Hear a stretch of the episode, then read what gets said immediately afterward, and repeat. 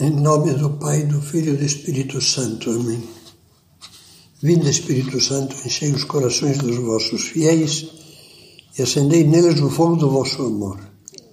Enviai o vosso Espírito e tudo será criado e renovareis a face da terra.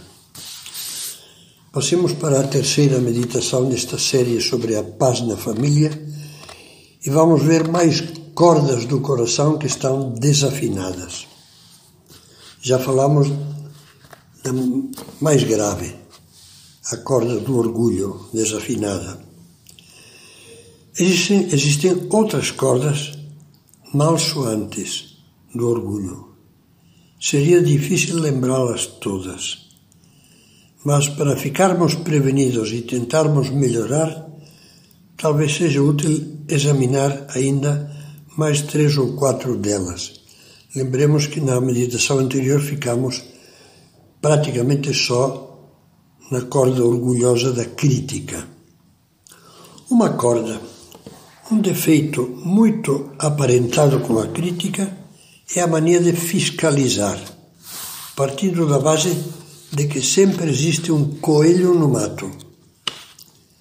O paradigma pitoresco desse espírito de suspeita é a figura lendária do marido que todos os dias, ao chegar a casa, aplica uma surra homérica na mulher e nos filhos e esclarece depois: Não sei o que eles fizeram, mas eles sabem. É uma piada pouco engraçada, mas é uma piada que fala disso. Há pais que parecem estar sempre fazendo uma auditoria na mulher e nos filhos com um bloco de multas e o Código Penal na mão.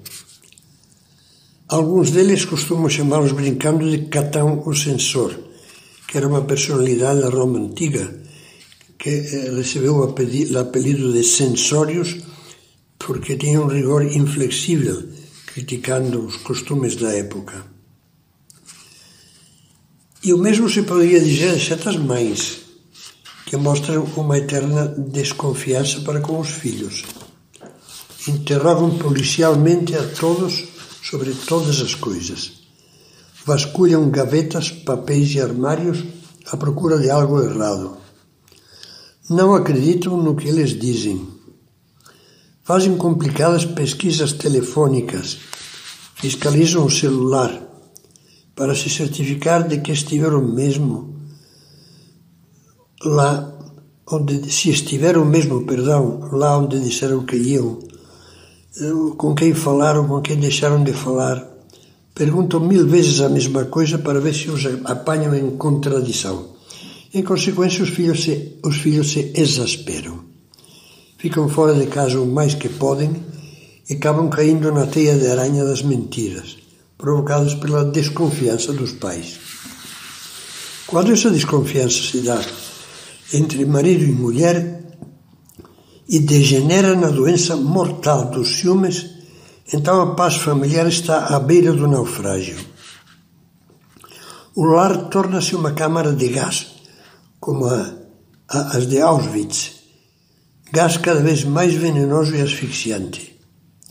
O homem ou a mulher que se torturam e torturam o outro com a máquina mortífera dos ciúmes deveriam compreender que só tem duas saídas para esse beco mortal. Ou reconhecem que o ciúme é fruto de um requintado orgulho, ou da pessoa que se sente como uma divindade nunca suficientemente adorada, ou aceitam o fato de que estão doentes e vão se tratar com um bom especialista. O que não é possível é dizer eu sou ciumento e continuar a transformar um lar num inferno. Também é manifestação clara de orgulho a maneira de ter razão. Como é desagradável conviver com uma pessoa que, por princípio, não aceita que a contradigam, ainda que o façam serenamente e com bons argumentos, que não é capaz de ceder, até mesmo quando já não tem mais o que retrucar, mas sente a necessidade de dizer a última palavra porque não quer dar o braço a torcer. Eu é que estou com a razão e pronto. É tão bom ceder. Só é preciso ter um pouco de humildade unida a um pouco de caridade. O bem-aventurado José Maria Escrivá, São José Maria Escrivá, aconselhava sempre aos casais e a todas as pessoas de boa vontade a não discutir. Da discussão, escrevia, não costuma sair à luz, porque é apagada pela paixão. E punha, punha um minúsculo exemplo prático com palavras semelhantes a estas. Para que discutir com a mulher que afirma que a prima fulana tem 30 anos, teimando em dizer que já tem 32? É melhor ceder e não atear uma discussão por uma insignificância. Que importância tem dois ou três anos a mais ou a menos? Às vezes, para ajudar algum obstinado discutidor e abaixar as armas, costumo dizer-lhe: você já pensou que ninguém vai para o céu pelo fato de ter tido razão nas discussões? No dia do juízo, ninguém, ninguém vai perguntar-lhe se na vida você sempre teve razão. Pelo contrário, vão perguntar-lhe se soube compreender os outros, se soube perdoar como Cristo, se soube aparar arestas e espinhos no convívio e evitar conflitos por minúcias tolas. Por último, para não fazer uma enumeração interminável das cordas de orgulho, vou lembrar uma coisa que me dizia recentemente um velho amigo e que me deixou pensativo e comovido. Eu vinha meditando sobre o que agora estou escrevendo e, e, e lendo e meditando e ocorreu-me perguntar a esse amigo, pai de uma família unida e exemplar que acabava de celebrar bodas de ouro, de ouro do seu casamento feliz. Fulano, qual acha você que é o segredo da paz familiar? Confesso que esperavam umas palavras um tanto românticas. Por isso surpreendeu-me a resposta. Olha, eu diria que o segredo da paz na família é a educação.